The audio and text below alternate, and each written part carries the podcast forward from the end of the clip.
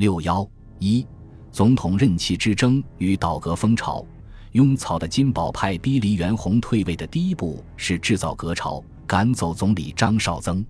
因为张绍曾上台后，在统一问题上与曹锟和吴佩孚的步调不一，早先在粤闽都理任命问题上得罪了直系，颇令曹吴不悦。张绍曾主张先制宪后选举，更是惹恼了金宝派，认为他和黎元洪搞在一起，所以他们首先将攻击矛头对准张绍曾。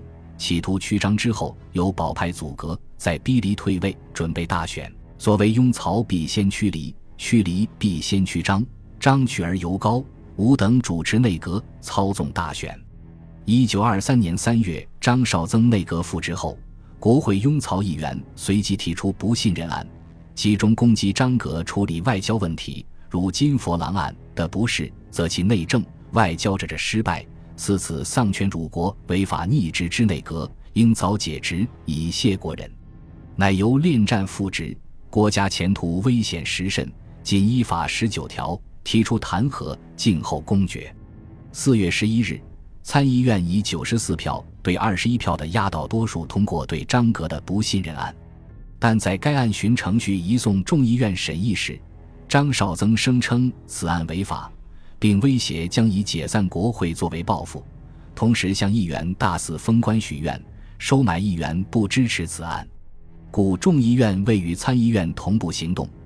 二十五日将不信任案退回，金宝派通过国会倒戈的计谋未能成功，金宝派一计不成又生一计，张绍曾图以金钱护革，金宝派则以财政倒戈应之。北京政府的财政一直比较困难，张绍曾内阁同样为解决经费问题，终日煞费苦心，难成正果。不仅许多机关、学校欠薪，即使表面威风凛凛的军警，也时常不能按时领饷。金宝派随即以此唆使北京军警向内阁索饷，给张绍曾施加压力。三月间，京畿卫戍总司令王怀庆发表通电，宣称张绍曾对军警置之不顾。威胁唐军警以无饷之故不能维持其现状，而影响基于秩序之安宁，即责张之施政恋战尤因，忽东忽西，拨弄手段，引诱正朝，甚而指张以魁袭之尊严，而也由于八胡同大森里之间邪气隐薄，表示不必怨嫌，口笔诸法。其后，王怀庆又于四月二十四日上呈黎元洪。请其即日将怀庆本兼各职一律开去，另减贤能，以甩手不甘而胁迫李勉张职。四月二十六日，张绍曾召开国务会议，王怀庆与陆军检阅使冯玉祥、京师警察总监薛之衡、京师步军统领聂宪藩、京师宪兵司令车庆云等，率领团长以上军官八十五人到场，以军警经济窘迫为由。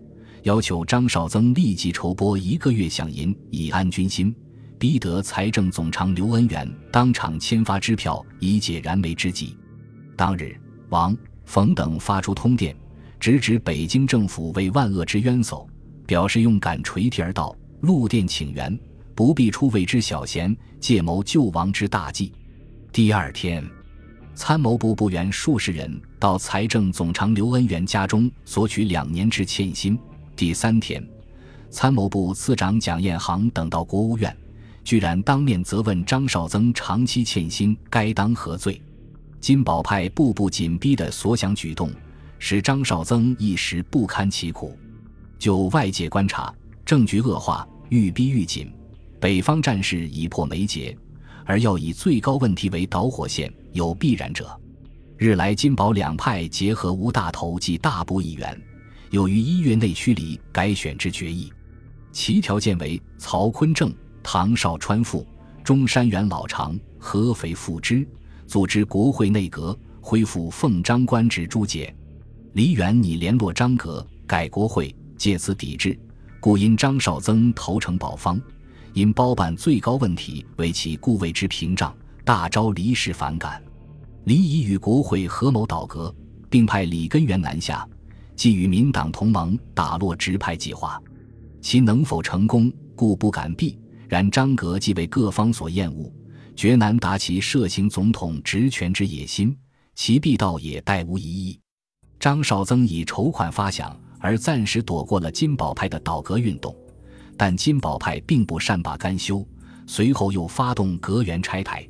张阁成员多数为金宝派或亲近金宝派的人士。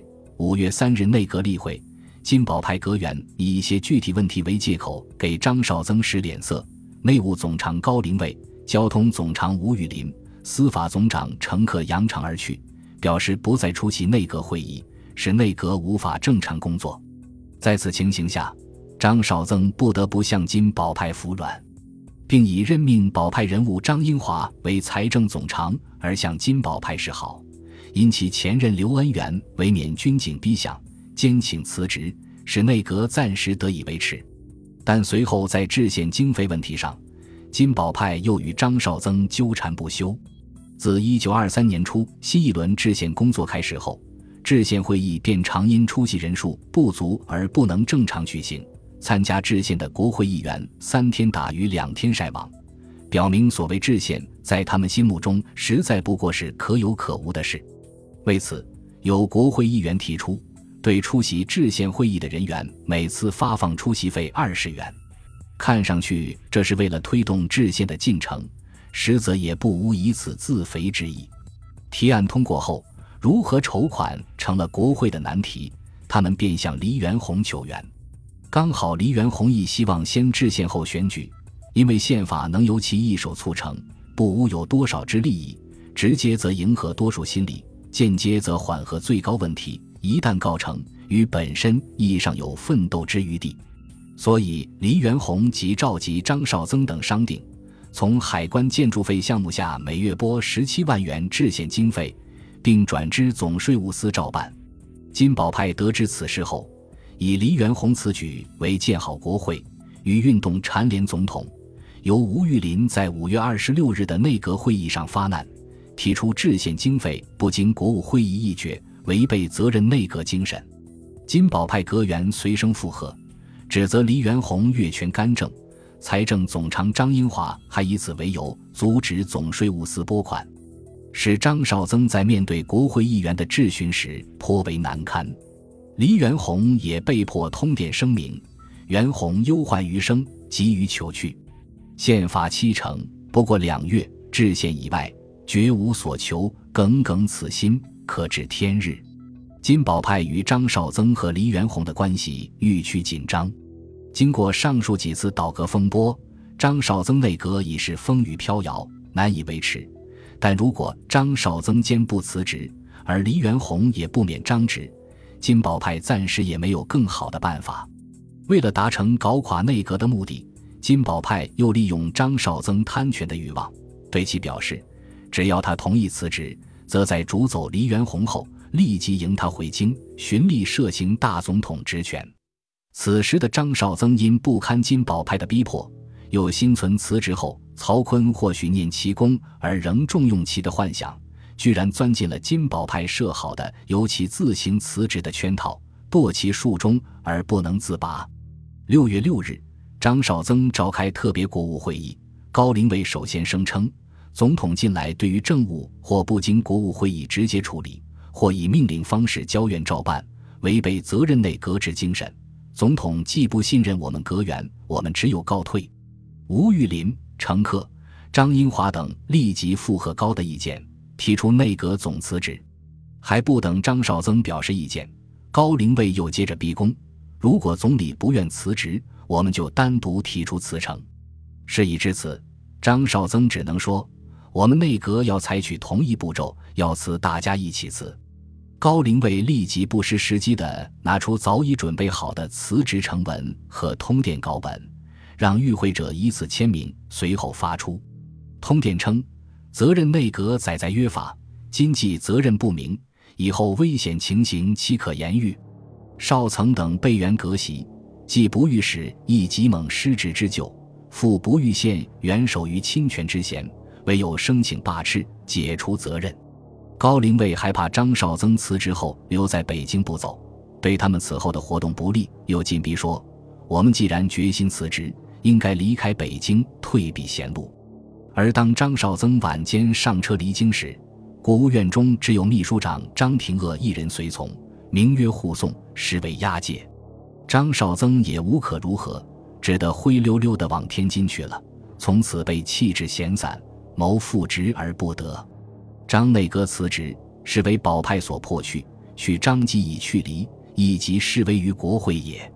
对张绍曾的辞职，黎元洪当然知道其意味何在，即派其亲信陆军次长金永言等持其亲笔信赴京谢过，分劝就职。张答以。此次正朝苏酿极酒，原因复杂，个人力难消弭，只得远避。今见张辞义坚决，无法挽回，遂返京复命。黎元洪为了巩固自己的总统地位，急于组织新内阁。六月七日，他邀请国会两院议长吴景莲、王家乡与政界名流言会庆、顾维钧等共商，有意请顾维钧组阁。但顾知此次金宝派非逼离下台不可，而且他预想的阁员名单中与金宝派有联系者均不肯合作，足以行格事尽，合作难期，谢不肯认。原先张绍曾令张廷锷回京后，将继任之空白命令办好宋总统府，谁知张廷锷听从金宝派的授意，将空白命令藏匿起来，黎元洪拿不到有张绍曾署名的空白命令。顾维钧的任命令实际也无法发表。其后，黎元洪又约严惠庆面商，言出似肯相助，但因逼宫潮起，亦不敢单承，阻隔是忠告搁浅。本集播放完毕，感谢您的收听，喜欢请订阅加关注，主页有更多精彩内容。